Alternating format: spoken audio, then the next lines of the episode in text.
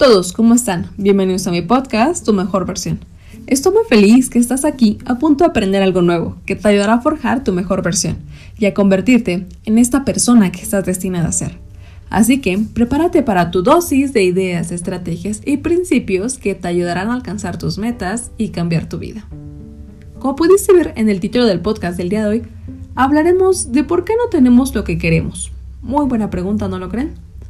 Y el día de hoy analizaremos 11 de las principales razones por las cuales no tienes realmente lo que quieres. Y el punto número uno es no tener un propósito definido. Yo sé que van a decir que aparezco disco rayado con lo del propósito, pero de verdad es sumamente importante. Este punto es muy usual, ya que la mayoría de las personas no conocen su propósito. Y cuando no lo conocemos existe la apatía, la flojera, y esto nos produce una comodidad.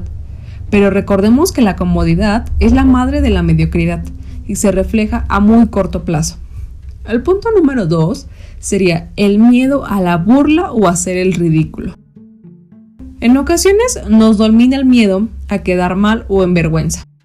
La vergüenza ante el que dirán resulta demoledora. Cuando se trata de cumplir nuestro propósito, por miedo a fracasar, nos callamos lo que pensamos que no es suficientemente bueno lo que queremos compartir con los demás. Esto es un grave error. Punto número 3. Ponerse en acción sin planificar. Así como no hacer nada es malo, también lo es actuar sin pensar, ya que si no tenemos un plan o cuando menos una idea de lo que queremos lograr, es como salir a navegar sin saber a qué puerto vas a llegar. Punto número 4. Planificar sin ponerte en acción. Y es justamente lo contrario. Es pasarse toda la vida planeando.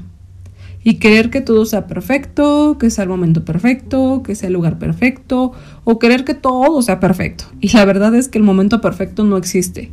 Siempre va a haber algo que no sea como queremos, pero tenemos que actuar.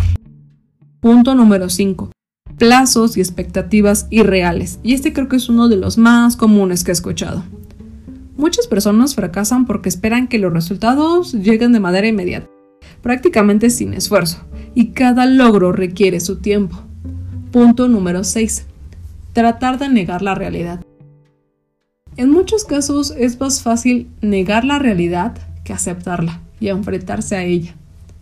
Autoengañarse solo nos ayuda a justificar nuestra falta de acción, y eso solo nos lleva al fracaso. Punto número 7 intentar demasiadas cosas a la vez dispersando la energía. Y en lo personal, esta es una con las que más sufro. Dice el refrán, quien mucho abarca, poco aprieta.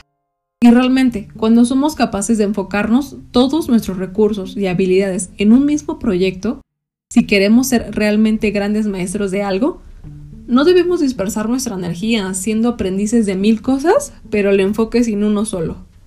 Así que debemos enfocarnos y hacer pocas cosas o una cosa pero bien. Punto número 8. Tener valores enfrentados. Y esto también suele ser muy común. Los valores cuando son claros y se hayan alineados correctamente son como una brújula.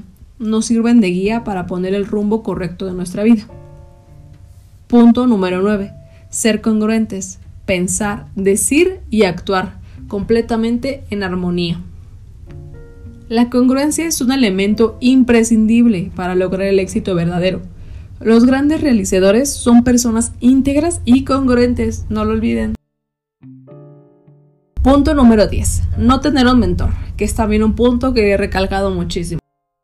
Es necesario tener una guía, un coach, un maestro, alguien en quien podernos apoyar en nuestro camino. Ya que de lo contrario, cometeremos errores y nos tardaremos mucho más en lograrlo.